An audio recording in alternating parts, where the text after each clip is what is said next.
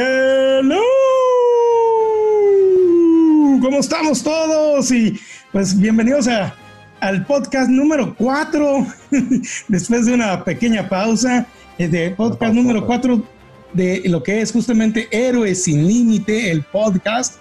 Yo soy Armando Esponda, saludándolos aquí, acompañado por Joe Green y Luis Torres. Y el día de hoy traemos ahí, vamos a reiniciar nuestros podcasts con, con una reseña de una película muy interesante. Pero primero, antes de hablar de la película, voy a pedir que Luis y que Joe Green también nos den su pequeño saludo de entrada.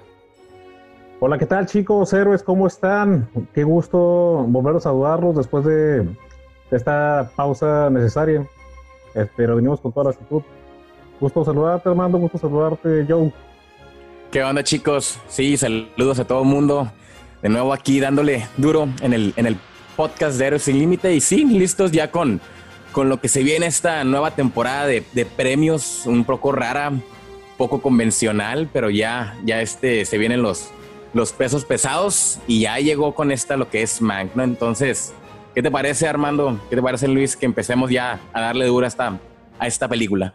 Adelante. Vamos entonces, eh, se me hace excelente. Vamos entrando justamente el día de hoy, vamos a estar dando una reseña de la película Mank, como habíamos dicho, esto es una producción hecha por parte de Netflix. La película justamente se acaba de, estrenar el 4 de diciembre a través de la plataforma de streaming de Netflix. Se llama Mank y está justamente dirigida por David Fincher, escrita por Jack Fincher, su padre, quien hizo este guion hace muchos años. Y eh, justamente va, la, una sinopsis de la película significa, esta es una película de 1930, Hollywood en 1930, en donde la, podemos ver el, show business, el negocio de Hollywood a través de los ojos de quien es el escritor y también un alcohólico, ¿no? Herman J. Mankiewicz, quien está en los últimos días para terminar el guion de Ciudadano Kane, que justamente fue, este, pues fue estrenada en 1941. Eh, la película está protagonizada por Gary Oldman, sale Amanda Seyfried, Lily Collins, sale Tom, Tom Pelfrey, Aldrich Howard, Tupence Middleton, Monica Gosman, Joseph Cross, Sam este, Tom Burke, Charles Dance, Ferdinand Kingsley, James McShane y un elenco altísimamente alto, bueno, ya hay una pequeña redundancia, un elenco muy interesante, muy padre, con actores eh, renombrados y otros actores que a lo mejor no los van a reconocer, pero que van a estar saliendo en muchas películas este, en el futuro. La película está altamente influenciada por Ciudadano Kane. Eh, para aquellos que a lo mejor han, dicen, ay, esta película me suena, Ciudadano Kane, ¿cuál será? Pues eh, les vamos a dar ahí un pequeño este historial de qué es Ciudadano Kane. Si en algún momento ustedes han estado en una escuela de ciencias de la comunicación o les gusta el cine o en alguna manera han estudiado el cine, tienen que haber escuchado en algún momento hablar de la, de la película Ciudadano Kane, que en algunos momentos ha sido considerado como la mejor película de los 100, de los 100 años del cine. Eh, si la buscan ustedes en lugares como Metascore o si la buscan en Rotten Tomatoes, tiene una calificación arriba de 90. Metascore la tiene con 100 de calificación. Fue dirigida por Orson Welles y esta se, se salió en 1941 y fue una película que a lo mejor en su tiempo de estreno no llamó mucho la atención, pero que ha ido generando un cult following. Es una película que en este sentido es un análisis de la vida de pues un multimillonario que en algún momento piensa tenerlo todo, tiene toda la cantidad de dinero que él quiere, él piensa tener, es un hombre eh, poderoso a través de los medios en Estados Unidos, específicamente de la prensa y la radio, y vamos viendo en la película cómo va perdiéndolo todo hasta que se queda completamente solo. Es una, es una película que en su tiempo fue revolucionaria, no solamente por la, la, la, fotografía tan impecable en blanco y negro que tiene, sino que también por la manera en que fue producida, en la manera de los efectos especiales que generó. Y también, pues, es una película que estuvo envuelta en mucho, muchos, este, vamos a ver, enredos eh, enredos y controversias. Joe, si nos quieres platicar un poquito acerca de las controversias de, de Citizen Kane. Hablar de Citizen Kane es básicamente hablar de Orson Welles, ¿no? Que es su creador, este chico prodigio de 24 años que venía de, de hacer este, de hacer teatro, ¿no? Entonces, que se hizo popular realmente en, por el, este, la, la, transmisión que hizo de la Guerra de los Mundos. Pero en, conforme quiso plantear en esta película, básicamente quiere hablar de lo que es este, pues, la vida del, del, del magnate, este, el William Randolph Hearst, que es interpretado en esta película por, por, Charles Dance, que básicamente era una persona que manipulaba los medios, este, bueno, en cierto punto es la, es la visión que quiere contar eh, Mankiewicz y a, la, y a, la, vez este Orson Welles. A fin de cuentas, lo que se, en, en, este, en esta época que se vivían de los 30 era un tema muy caliente, la, cuestión del, del hecho del, de la manipulación de los medios, la creación de las guerras, entonces todo este tipo de conflictos se metieron en, un personaje, creando este conflicto enorme en, la media. Y por otro punto, este, el, el, uno de los temas más sonados del Citizen Kane es el, el, hecho de cómo le dieron el control total a Orson Welles, la compañía RKO, que era una compañía principalmente de radio, por lo que a fin de cuentas esto se volvió un poco convencional la película. Orson Welles es conocido por ser como un control freak, que no por nada ahora creo que le, le dio ese toque especial David Fincher, ¿no? Porque es como que el control freak moderno que tenemos pero a fin de cuentas este, esa película pasó por los, los conflictos del, del el cine de autor, del cine colectivo, y en, y en Hollywood, en esta época donde era el, veníamos de la transición del cine mudo al cine, al cine sonoro, que era básicamente cuando empezó a, empezaron a hablar los personajes que, que le decían el, las películas de los talkies, ¿no? Le decían en los, en los años 30. Entonces las compañías grandes, Paramount, como MGM, em, empezaron a buscar esas nuevas joyitas, esas nuevas tendencias, pues, por lo que a fin de cuentas llegó Citizen Kane, cambió mucho en los aspectos eh, técnicos más que nada de la película, pero el hecho de ser tan controversial por estos detalles de meterse con la vida de William Randall Hearst, que está él involucrado, increíblemente involucrado con todos los magnates, con todos estos eh, tycoons, los tycoons de, de, en Estados Unidos, entonces ahí fue donde se creó todo este peso. Llegó a un punto donde de plano Wendell Randall Hearst dijo, ¿sabes qué? Me eliminas esta película porque me está dando en la madre. Entonces, es uno de los muchos detalles ¿no? que podríamos hablar de, del, del, ciudadano Kane. Pero gracias a eso, o sea, esto se, se, ha hecho una película más que nada de culto, o sea, entonces es. es. lo que ha hecho trascender la película. ¿Sí? la película realmente en su tiempo cuando salió pues eh, no más no ganó más que un solo Oscar y eh, como que eh, la gente no la fue a ver tanto y no fue hasta que ya pasó otro cinema que era este cinema de culto que antes empezó a agarrar velocidad y todo el mundo hablaba de esta película que había querido ser desaparecida por Hollywood porque llegó un momento en donde tú no sabías si era el cine que estaba haciéndole honor a la realidad o si la realidad que le estaba haciendo honor al cine, ¿no? El, la película se estrenó oficialmente en el 41, pero se dice uh -huh. que más o menos hasta como el 48 fue cuando empezó a tener ese auge que se empezó a distribuir en más y más cines, porque esta película tuvo para empezar la demanda este, contra RKO, pero uh -huh. la distribución fue muy pobre por lo mismo, porque a estos tycoons no les convenía que este tipo de películas empezara a circular. Entonces, Re, como, como, lo, como, lo, dice exactamente, o sea, tardó mucho tiempo todavía para convertirse en ese clásico. Así es. Oye, oye Joe, una Dime. pregunta. ¿RKO son los mismos que se encargaron de, de la distribución de los cortos de, de, Disney y todo esto, ¿no? De los, de los Toons que hay, que de hecho están al, a la disposición en, en, Disney Plus al día de hoy. RKO era una, era, era una, eh, una empresa en ese tiempo pequeña para cine, pero muy grande en radio. Y la, la razón por la cual ellos eh, realmente metieron tanto dinero es que en este caso Orson Welles había hecho muy famoso por su voz de radio y por su, su programa de teatro en la radio, entre la cual pues todo el mundo recuerda esta, esta pequeña broma de Halloween que le hace a todo Estados Unidos cuando hace la transmisión de la Guerra de los Mundos. De la Guerra ¿no? de los Mundos, exacto. Y es justamente RK, todos los cines querían que Orson Welles, que tenía en ese entonces 17 años, querían que hicieran, pues una, es decir, que volviera a hacer esta magia, pero ahora en el cine, ¿no? Entonces todo el mundo le ofreció dinero, pero quien le ofreció no solamente dinero, sino control total de escribir, dirigir, producir y actuar en la película, pues era, era RKO, pero ellos estaban esperando que él fuera a dirigir la guerra de los mundos. Y él, él les dijo, bueno, ¿qué te parece si primero te hago esta película y luego te dirijo lo que tú me quieras que yo dirija? De hecho, realmente la, primera película de Orson Welles iba a ser este Heart of Darkness, el, libro de la adaptación del libro de Joseph Conrad. Pero por cuestión de que se excedió en producción, en la cuestión del, dinero, pues se terminó cayendo la película. Hay que recordar que esta película tarde, tarde temprano se terminó haciendo como Apocalypse Now de Francis Coppola. Pero este, a fin de cuentas, todavía esta transición que tenía Orson Welles del teatro al cine y él teniendo básicamente la cartera abierta, teniendo todo esto, pues fue lo que terminó volviendo locos al principio a los, productores y también pues básicamente odiado por los demás productores en, la industria, ¿no?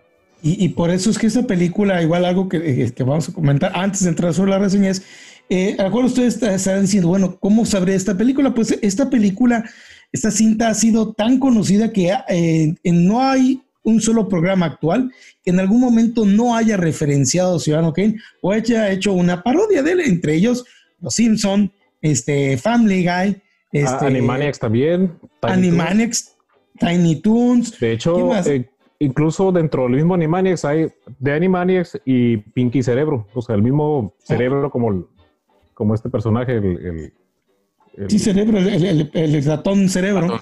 Así es, así es. Entonces, Parte de, su voz está, está, eso en honor a Orson Welles, así es. Correcto, correcto, de hecho. de hecho, Orson Welles hace, un personaje, ¿no? En una, en una, película animada. ¿Cuál fue este? De Transformers. En Transformers, hace. Es, él, es, él es este, justamente el planeta que se transforma. Galvatron. Ok, ok. No, no, Galvatron es el, la recre... Ajá, es la, este, él es justamente eh, ya luego me acordaré, pero él hace el planeta que se transforma, pero este, en este caso la voz de Orson Welles es muy reconocida, pero la línea de, de, lo que él hace en esta película es, es, muy, muy, también muy reconocida en algún momento. Si no han visto la película, lo más probable es que han visto miles de referencias de ella, ¿no? Eh, y en este caso, la película que vamos a hablar el día de hoy, man, que la que vamos a dar la reseña y que estamos haciendo esto, pues justamente es el cómo se escribe el guion de esta película y el hombre que le escribió, porque como hemos estado hablando, este, Orson Welles no solamente es una buena película, sino la historia detrás de toda la creación, desde el momento que se escribió, la producción hasta el momento que salió, es ya también el hecho de muchas otras películas e historias que, eh, pues, que se han hablado en, en, Hollywood y justamente pues es el director, es este Fincher, quien basándose en el guion de su padre que ya falleció y que es un guion que inclusive ya tiene mucho tiempo que se escribió, ¿no? Sí, creo que este es un guion que incluso se escribió como en los noventas, fíjate. O sea, él, él, de hecho, después de Seven y quería realizar la película de Mank, pero... Eh, es lo que quería escuchar, lo que había escuchado yo. Eh, sí, había escuchado yo que, que, él quería hacerla después de haber hecho Seven, ¿no? Y, y que ah, pues dijeron como que no. Básicamente le dijeron de que, oye, ahorita una película en blanco y negro, tú pues no tienes tanto renombre, solo has hecho Seven, entonces las, las, industrias se, se, se, negó totalmente, pero pues ahora ya que, que, se dio la noticia de que este David Fincher le dio un contrato de cinco años Netflix con exclusividad, pues ahora básicamente le dice, haz lo que quieras. Y fíjate, en, en este apartado es algo muy curioso porque, si te fijas, ya es el tercer año consecutivo en el que Netflix da esta esta película en especial, porque ya este ya tiene como un, el, si te fijas, ya no es Netflix, Netflix, ahora es Netflix International. Entonces, el, hace dos años fue Roma, que fue básicamente la película, pues, la, las contendientes al, Oscar de, ese año, que ganó Mejor Película Extranjera. Le dieron lo que quisieron a Cuarón. El año pasado fue The Irishman, que pasó exactamente con, con este Martin Scorsese, y este año le tocó Mank. Entonces ya estamos viendo esta estrategia también de, de que están lanzando Netflix para soltarle a los, lo que quieran a los, a los, a los directores. Pues entonces, ahora es donde, y ahora sí se le quedó como anillo al dedo a, Fincher y se, y se quitó esta espinita que traía con Mank, que era la, la, cuestión de años. Y, y también es, eh, algo interesante, ¿no? Es, es David Fincher quien dirige, produce, semi-escribe, ¿no? Con el mismo poder con el que Orson Welles hizo Ciudadano Kane, ¿no? Entonces, eh, y aquí es el principio de muchos otros elementos que tiene esta película. Vamos hablando de la parte técnica de, de Mank, que tenemos que decir que esta película, ya platicando con Luis y platicando con, con, este, con Joe, pues hemos con todos estamos de acuerdo con que esta película, eso es un hecho, va a ser nominada a varios Oscars. ¿no? Y no solamente Oscars, yo estoy seguro que va a estar nominada a Globos de Oro. Es una película que por toda la parte técnica tiene que, va a estar ahí nominada entre todas las otras películas y va a brillar por eso. Eh, no hay duda de que la fotografía, la cual fue hecha digitalmente, está grabada con cámaras digitales, pero se le ha hecho el efecto de que parezca una película de los 30. Sí, está hecha en totalmente. No sé si, si checaste las, las, Sí, se ven las marcas. Pero viste las quemaduras, esas quemaduras de, cigarro que te indican cuándo viene el cambio de la, cinta, ¿no? Se ven, y tenemos los famosos pelos, ¿no? Se ven las líneas, y como sí, o sea, de hecho, esta película se grabó en, en, 8K, en, cámaras digitales 8K, y este, y se, como dijo Fincher, se ensució de a propósito para poder recrear este, este ambiente. Y si te fijas también el audio, o sea, el, audio lo, lo, mezclaron para que fuese como un sonido de los años 30. Sí, Trent, Reznor, que siempre, que ya es el go-to de David Fincher para su música. Sí, él, él hace un estupendo trabajo con el audio y con, con, la música de esta película que realmente se siente de los años 30, 40. Se, encargó de hacer el score de Trent Reznor. Sí. Órale. Sí. Es que, eh, bueno, ya Trent Reznor es el go-to de, de, David Fincher y siempre que hace una película sabemos, es como Steven Spielberg y John Williams. Pues esta película, digo, realmente es, es, si alguno de ustedes ha visto Citizen Kane, cuando está viendo esta película, constantemente está referenciada, está homenajeada, está puesta, hay, hay cuadros que están verdaderamente en donde eh, sientes ese, ese honor que le está dando Fincher a Ciudadano Kane, en las letras. algo muy interesante que a mí siempre me gustó de Ciudadano Kane es que es de las pocas películas que realmente está filmada en blancos y negros puros. A mí siempre me ha gustado esa calidad y pureza y David Fincher lo, vuelve a traer, ¿no? Hay unas escenas muy bonitas que en donde realmente hace muy bien el, el, hecho de ponerte en el lugar. Hay una escena que me encanta donde es un acercamiento de una hoja se ve la dirección hacia donde tiene que ir, se baja la, se baja la hoja e inmediatamente entras a este mundo de Hollywood y de la producción. Es una toma donde la persona va caminando entre los estudios, la cámara se va alejando y ves todo este universo de gente detrás de la, de la magia del cine y es tu primera presentación a cómo era este universo. Hay una sala, hay una escena que me encanta cuando por primera vez vemos trabajando a Mankiewicz con su equipo y te das cuenta que es, también es una parte de honor hacia esa escena de los reporteros en Ciudadano Kane, en donde no les alcanzas a ver bien la cara, ¿no? Están entre blancos y negros y sombras y no se les alcanza a ver perfectamente bien la cara. Y es un efecto muy, muy bonito que a mí me hizo recordar mucho la película. Y trae todo este estilo de cómo se hablaba en esos tiempos, ¿no? la agilidad, de la, específicamente de los escritores, la agilidad de, de inventar historias a la... tú, tú nomás síguele la onda, carnal, ¿no? Realmente en, los años 30, lo que es, es, lo que me encantó de la película de Mank, es que cuentan cómo en los años 30 los escritores eran simplemente como unos, un trabajador más, un trabajador de maquila, pues.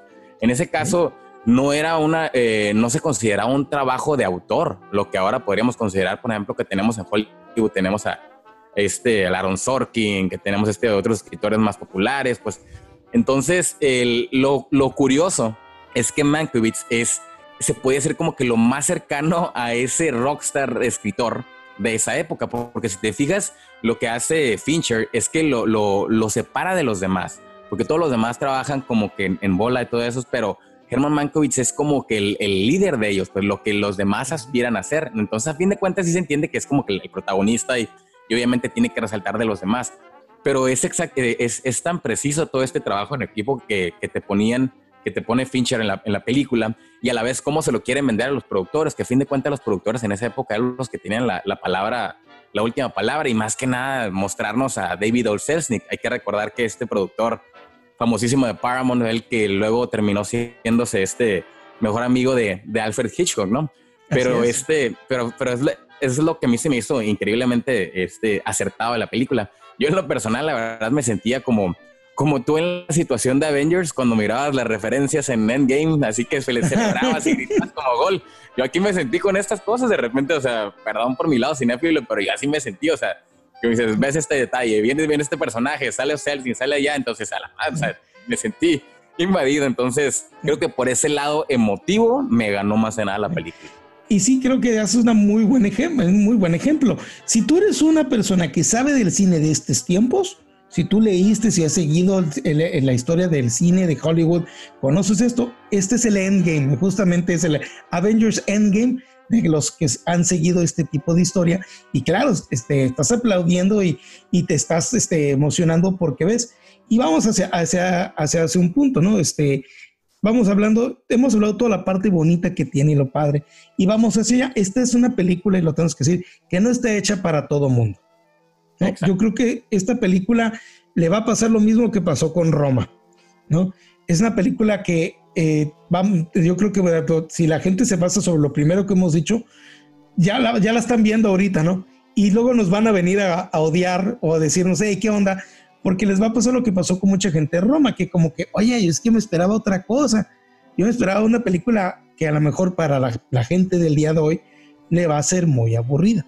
Es una película que se toma su tiempo, es una película que, que trae una, una su tempo es lento, es un slow burn, es un amor hacia la, hacia la toma, hacia el lenguaje escondido, pero no es una película para el público general, esto es una película desde, la, desde el momento que la ves en blanco y negro te das cuenta que, que está hecho para un, para un público más selecto.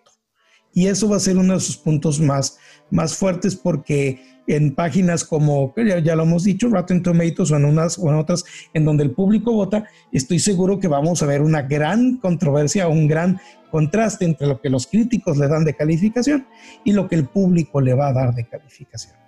En este caso, yo, yo miré Roma el, hace dos años cuando salió, es, con, la, con los ojos de un arquitecto, pues analizas el, el asunto de, la, de, las, de, las, proporciones, del, de la composición de cada encuadre. Y, pues también, digo, la historia tiene que tener carnita, ¿no? A fin de cuentas. Y el, la premisa que, que, comentan, pues es muy interesante, pues incluso desde la, desde la idea de hacer una película de una, sobre una película, también eso, eso también crea un, un, un grado de morbo, ¿no? Por, por, el referente histórico. Sobre todo, el, una, una que es el Ciudadano Kane, que también se vuelve, digo, agrega la mitología o, al, o, al, o al valor histórico de la misma pero así para, para simples mortales, ¿por qué habría que ver el, este, en este caso Mank? ¿Qué, ¿Qué, le podríamos decir a nuestros amigos de, de Héroes y Límites? Pues para animarlos a verlo, pues por lo menos una vez y ya que, mienten más, que, que, se contenten, se enojen. Que, sí, que nos, que nos recuerden, que nos recuerden porque eh, voy a dejar que, que Joe nos platique sobre eso. ¿Por qué hay que ver Mank? ¿Cuál es la razón por la cual hay que verla? Pues más que nada, como ya le hemos comentado, ¿no? Número uno, pues es la referencia este, a una de las obras más grandes del, del cine, ¿no? Que es El Ciudadano Kane. Pero lo más curioso, o sea, principalmente hay que entender también los detalles técnicos y lo que propone David Fincher. David Fincher, pues realmente ahorita creo que tiene, goza de ese privilegio de, de, poder vender una película ya como director. Ya es el hecho de que él, por más que sea el actor que quieras, este David Fincher va a tener, va a traer miradas, ¿no? Pero lo curioso de esta película de Mank es que aparte de las referencias a este, al ciudadano Kane, es que utiliza también la misma estructura este, dramática, que es ahí donde también este, en cierto punto puede caer en estos detalles como, como lo mencionaban de Roma. O sea, el, qué curioso que estas tres películas que han, lanzado, que, ha lanzado Netflix International caen en lo mismo. Tanto Roma no tiene una, una estructura convencional de guion, eh, el irlandés también básicamente cae en lo mismo y ni se diga porque tardó tres horas y media, ¿no? Y ahora básicamente lo que hace Mank es hacer este, utilizar la misma estructura del, ciudadano Kane con el ejemplo de este McGuffin. Para explicarle rápido lo que es un McGuffin, es el elemento, un elemento que utilizas para hacer avanzar el plot. En la película del, ciudadano Kane, el, el McGuffin principal era el este Rosebud, que era básicamente, si se fija en la película, desde el inicio nos dicen, falleció este ciudadano Kane, ¿quién era, no? Y entonces ahora adelante, ¿de qué trata la película? Entonces, en, el ciudadano Kane vemos qué, o sea, los, investigadores buscan qué era el McGuffin y, y, a la vez de cinco perspectivas vemos este, nos cuentan lo que es la historia.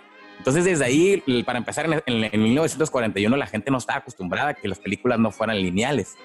Pero un, pequeño paréntesis, por ejemplo, para, los, los, compañeros que nos escuchan de Héroes Sin Límites, en McGuffin, un ejemplo es, recuerdan tiempos, tiempos violentos, el maletín, el maletín que trae el, Vincent Vega, ese es un McGuffin. O el, dinero en, Psycho. Exactamente, o si nos vamos hacia más, en, en Infinity War, Justamente ese es las piedras, las piedras son el MacGuffin. Entonces es el es aquello que todo mundo busca y la película está basada sobre la búsqueda de ese incógnita que puede ser una, algo físico o algo emocional o algo simbólico, ¿no? en este caso vi una analogía, una analogía, una analogía en este caso que decían que el Ciudadano Kane es para el cine lo que los lo que los Beatles fueron para la música, o sea, o sea, sí, metieron estructura diferente pues al, al modo de hacer las cosas. pero fíjate que el, Ciudadano Kane realmente no fue la primera película que, que, metió este, este tipo de, de, estructura. Realmente lo que hizo el Ciudadano Kane fue ya como el trabajo en equipo, ya el, el, el, haber, el, todo el, trabajo que se hizo con los demás este, genios, porque realmente Orson Welles se dice, dice, le tiran flores de que es el mejor director de todos los tiempos, pero el equipo que juntó para hacer esta película era básicamente unos Avengers, pues.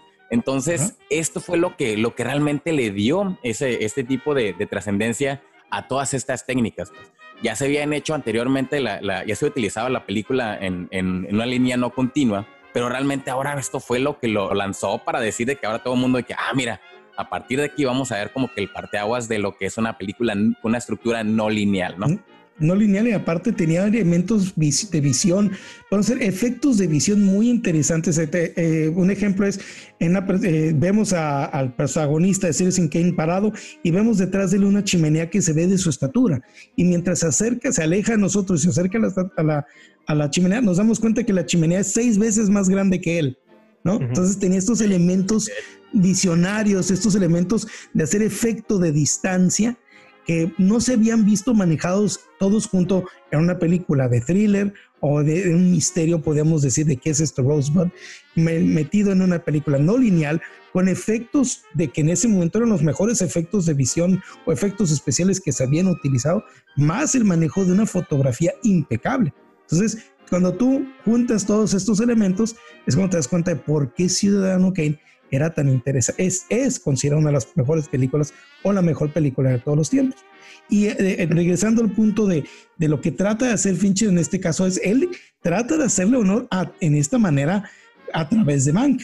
Él hace y utiliza todo su intelecto, toda su genialidad, toda su manera de ser y está verdaderamente tratando de emular o de, de interpretar a través de este mismo idioma con la película de Mank. Yo creo que esta es la película menos David Fincheresca que he visto. ¿no? Sí, fíjate. La verdad, no se siente como una película de David Fincher. Fíjate que, que, que, Fincher tiene muchas cosas. O sea, si analizas los movimientos, todos los planos de Fincher a lo largo de sus películas, tiene mucho de, de este de Orson Welles, porque él ha declarado que es su director favorito. Pero este, pero sí, o sea, normalmente estamos acostumbrados a ver a David Fincher con puras películas de, de asesinos seriales. Yo creo que lo que más se alejó es este Benjamin Button pero este, incluso Alien, pero en cierto punto este sí es, es, como un, un, camino este, desconocido para los, los fans de, de, David Fincher, ¿no? Y por eso es exactamente lo que dices, pues se siente como que, ah, canijo, o sea, yo no esperaba esto de David Fincher, entonces, ¿qué me estás mostrando? Eh, David Fincher es amante de las, de, de las estructuras, este, pues digamos, no, no convencionales, porque en, en la, la, chica del dragón tatuado utilizó una estructura de cinco actos. Él fue donde se creó esta controversia de criticar a las películas de Marvel, de que cualquier director entra ahí sin ningún este sin, ninguna este, opinión para hacer una estructura de tres actos. Básicamente eso fue lo que creó el conflicto de David Fincher, decir, que yo no quiero trabajar con estructuras convencionales, porque él trata ahora sí que ser el, el, Orson Welles del cine. Sí, él quiere intercambiar y sí, me encanta esa estructura de cinco actos que él utiliza con la chica del tatuaje del dragón, ¿cómo se llama? Y creo que, por eso digo, siento que esta es la película menos a estilo de David Fincher y vamos entrando al punto, hemos hablado de todos los puntos positivos, ¿no? Y parecería que le vamos a dar 10, pero vamos a entrar a los puntos que le restan a esta película, que es la parte que yo tuve muchos problemas y que la primera vez que la vi, te platiqué rápidamente por el Messenger, es una película que eh, por, debería de encantarme, debería yo estar enamorado de ella y ya debería haber visto, la, debería haber visto mínimo unas 6, 7 veces, así como me pasa con Citizen Kane. Pero no, esta es una película que me costó terminar de ver. Es una película que que la segunda la he visto, la he visto dos veces y la segunda vez la vi como cuando vas al trabajo. Es como que tengo que ver la película. ¿no? Y esto no me había sucedido en muchísimo tiempo. Yo creo que no me había sucedido desde que vi, eh, ¿cómo se llama? Creo que se llama así, Precious, o que es de justamente de Alejandro González Iñárritu, que esa película la fui a ver al cine, terminé de verla y le dije a la persona con la que iba, este es como un vino, exquisito y así, esto no es para todo el mundo y te voy a decir una cosa, jamás me encantó, está preciosa, jamás la voy a volver a ver. Y nunca la he vuelto a ver. Nunca la he vuelto a ver porque me cuesta trabajo pensar en tener que ver esa película. Aquí no fue tanto el extremo, pero es una película que sí la terminé de ver y no me sentí tan enamorado como pasa con Ciudadano Kane, siendo que trae todos los elementos. Y creo que hay varias razones ahí que, platicaré en este sentido y ahorita eh, yo tú me dirás si estoy loco o no. Eh, es una película que, aunque trae todos. Nomás para notar, era, era, era, era Beautiful, ¿eh? no ah, Beautiful, sí, Precious, sí. Precious es otra. Beautiful, es cierto, Beautiful, que es una película que, sea lo que sea, es muy bonita, a mí me encanta. Es decir, todos los elementos los trae ahí, pero es una película que me hizo sufrir tanto. Sí. Tanto, tanto, tanto que dije, no, no, no, no, espérame, no.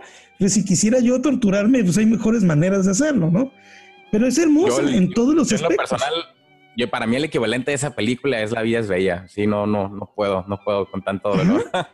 es, es, enormemente difícil poder ver una película que te hace sufrir tanto, igual como, como la película de Will Smith, que es este con su hijo, la primera película que hizo, que es este, que también, es yo, las, yo se la tengo que ver por partes porque no la aguanto. ¿No? Sufro tanto que es como que pausa, me voy a comer algo, me salgo a respirar, regreso. Bueno, esta película no me hace doler tanto, pero es una película que yo debería, yo estoy seguro que debería de amar y no es así. Y tengo ciertas reservas sobre la película, sobre el paso que lleva. Se me hace que eh, me encanta que no es lineal, pero no estoy de acuerdo con la manera como presenta lo no lineal, ¿ok? Que es esta máquina de escribir, ¿no? Tiene, tiene una manera de presentar eso y es en donde me empieza a doler la película y siento que hay algunas partes que David Fincher le cambió el guion de su padre, ¿no? Sí, totalmente. platicaremos. Se, vio este, ya es que dicen que realmente el, guion este, pues es de su papá, pero sí se ve totalmente la, mano ya de, David Fincher, que incluso él mencionó que cambió ciertas cositas, pero la verdad es que sí se ve como que la película es intencionalmente adecuada a los tiempos políticos que estamos viviendo en la actualidad. Y ahí es donde yo tengo mi, mi reserva más grande, que es lo que no me gusta. Cuando tú agarras una película que ya estaba expuesta de cierta manera y entonces la reinterpretas para dar tu mensaje acerca de la política de hoy. ¿No? Y hay una parte que es justamente en donde pues viene la, algo que siempre hemos sabido, esto no es, no es nada nuevo y no se descubrió el hilo negro, que el cine utiliza su poder para poder manipular las elecciones. y lo hemos visto, tú no me vas a decir que las caricaturas de Disney, las caricaturas de Paramount, las caricaturas de Warner Brothers no estaban, no estaban hechas para influir en los niños en cierta edad y que ellos tuvieran una línea cerca de la democracia, la vida la manera de vivir en Estados Unidos y de la línea que se quería ganar en la Segunda Guerra Totalmente, de, hecho, de hecho hay una hay una, un cortometraje directamente, o sea, de, de, Walt Disney producido sobre los niños nazis, o sea, realmente eh, esto era tan directo ya, pues unos años después del, de los 30, ¿no? Pero, pero sí, esto, o sea, no es, no es algo que, que, en cierto punto venga a revolucionar ahorita la, la idea de que ah, se manipulaba este, los medios de esa manera. Obviamente entiendo que hay que, hay que crear el contexto de, de qué cosas tan maquiavélicas a William Randolph Hearst. Pero sí siento que se fue más, que siento que pecó de, de, política la película para poder también en cierto punto aparentar ser más intelectual. Entonces, este, ese es lo que, lo que realmente a mí me molestó también. Porque es, un, es uno de los, de los mares que la verdad no tenía que navegar. O sea, sinceramente era innecesario. Exactamente, yo, y te digo, no, no es nada nuevo. Si ustedes son eh, fans de Diarios Sin Límites, saben que Capitán América, Superman, la Mujer Maravilla, hay una razón por la cual traen los colores que traen. ¿no? Exacto. Hay una razón por la cual Capitán América tiene una estrella ahí en el pecho y una A en, el, en tu casco. Puerto Rico, ¿no? Ese. Ajá, exactamente, ¿no? Hay una razón por la cual la falda, la Mujer Maravilla o traje de baño estaba repleto de estrellas, ¿no? Si de pura casualidad no traen líneas rojas, ¿no? Es decir, líneas rojas con blanco. Era una manera como los medios de comunicación querían influir y influyeron en las generaciones para hacer patriotismo durante la guerra mundial y lo, hicieron todos los países a través de sus propias maneras de Los nazis lo hicieron también y los rusos lo hicieron y todo en la Guerra Fría siempre se utilizaba. Entonces, a mí me, me genera este, me dio esa parte de, ay, no me vengas a decir que ahora me vas a, estás, me estás eh, descubriendo que, oh, Hollywood se metió en la política de, los tiempos electorales del estado de California en tanto tiempo. Pues claro que lo hacían. Y, no me vas a venir a decir que nomás lo hicieron por parte de los republicanos. Lo hicieron para los demócratas y lo siguen haciendo. Entonces, es, es, aquí el punto que ahí realmente no me gustó de Mank. Siento que la película se desvía, siento que la película eh, deja de ser Mank, parece otra cosa. Ya, ya no la siento yo como... En, especial en ese, en ese subplot que platicábamos, ¿no? Del, del de, de, su amigo, el, el director de, de, estos cortos este, mediáticos, ¿no? Ajá. Que, que, no vamos a dar ningún spoiler, pero hay una parte donde se ve ahí, se siente vilmente la manipulación de, ah, quiero hacerte llorar por esto y la tragedia que tiene que venir, ¿no? Este, y eso fue lo que realmente no, no me ha gustado de esta historia. En, cuanto a las actuaciones, creo que pues Gary Oldman, como siempre, yo no conozco una película mala de Gary Oldman o una película en donde sienta yo que Gary Oldman no le echó los kilos. Este, esta película se nota su amor, su pasión. Sin embargo, para mí todavía su voz ya se me quedó grabada por la película The Darkest Hour y había momentos en donde yo escuchaba su voz y escuchaba The Darkest Hours. Entonces me sacaba de la película creo que el personaje de Lily Collins no me llamó la atención. Sí, creo que es un papel muy importante el que le dan a ella. Siento que en el guion ella está más para exposición. No sé si te diste cuenta que siempre es la que ella, ella es la que siempre aclara el punto. Y es como que la que viene a explicarnos por qué nos debe importar la escena. Exactamente, sí, es, el, es el, vínculo que tiene también a fin de cuentas este, con, a la hora de, pues, el hecho de que Gary Oldman esté este, o sea, sin cuestión de spoilers, él, está escribiendo el guion este, eh, acostado en su cama y ella es básicamente la que lo está conectando con Orson Welles o con otras personas, creando el contexto de, lo que está pasando afuera. Y también la, la, la, utilizan a ella, como dices, con, con exposición para crear el contexto de las guerras, de lo que está pasando en el mundo. Entonces, más que nada, viene sirviendo de lo mismo, o sea, pura exposición para contexto político de la película. Así es. Entonces, ahora, el personaje de Amanda Seyfried ese sí estuvo interesante. Creo que Amanda es su, transformación más grande. Se sigue viendo como ella, pero sí me gustó mucho su personaje, mucho más que el de Lily Collins. Y creo que le suma mucho a la película. Y obviamente en las escenas en donde está actuando con Gary Oldman, pues le entra tú por tú con él, ¿no? Pero sí, es una película que yo, digo, yo me quedo a la, a la, mitad con ella, me gustó mucho en lo técnico y yo voy a estar muy feliz y obviamente no solamente queda, queda nominada, realmente se lleva fotografía, se lo lleva porque se lo merece. Pero es una película que le, le faltó a David Fincher. Le faltó y siento que, que otras cuestiones personales de David Fincher se inmiscuyeron dentro de su creación de esta película. Sí, totalmente. O sea, esas películas es la, la el mejor, el, el, más claro ejemplo de lo que le llaman la crisis de mediana edad, ¿no? Llegas a la, a la mitad de la película y realmente de ahí no sabes a dónde va.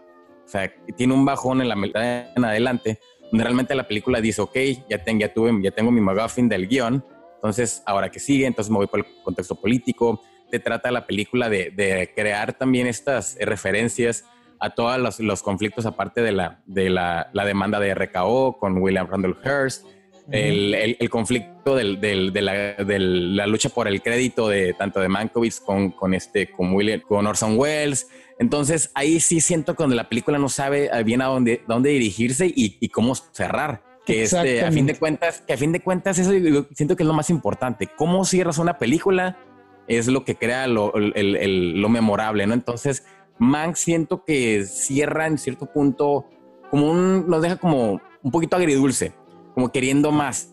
Pero ahí es donde más que nada evidencia la falta de, de, de este el elemento eh, dramático, sentimental que carece la, película, porque como decíamos, una película más sobre el evento, sobre cómo se escribe el guion de, de, Ciudadano Kane, más que de Herman Mankiewicz.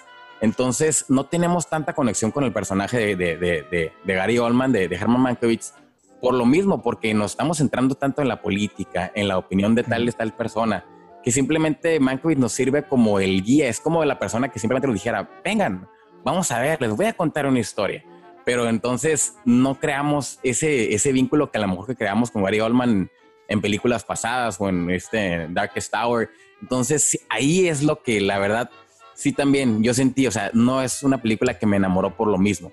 Me va a pasar lo mismo que con El Ciudadano Kane, que no es una película que igual digo, no salgo con lágrimas, no salgo con, con tanto coraje, pero sales con otros factores técnicos que dices, sí, o sea, esto es memorable totalmente.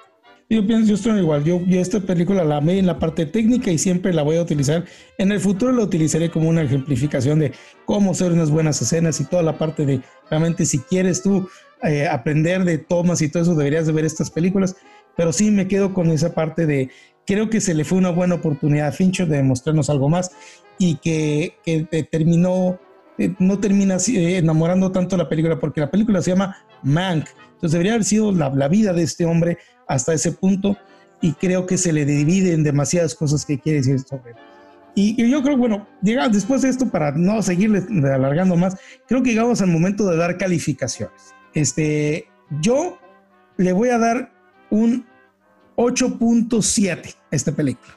8.7 para no ser tan, tan drástico, porque la parte técnico creo que sí brilla. Nomás quisiera que no hubiera metido tanto de su punto de vista personal Fincher y, este, hubiera sido una excelente película.